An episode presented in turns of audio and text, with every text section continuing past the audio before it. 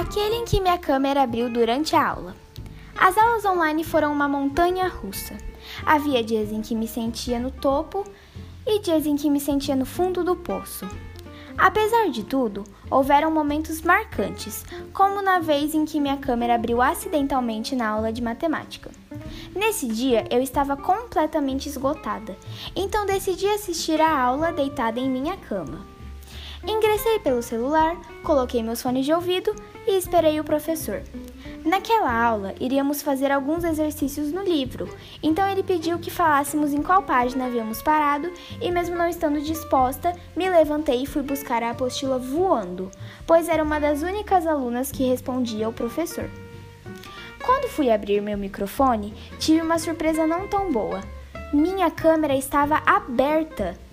Para minha sorte, meu quarto estava escuro, mas pela expressão facial do professor, acredito que ele tenha visto meu vulto descabelado com meu roupão rosa de ursinho.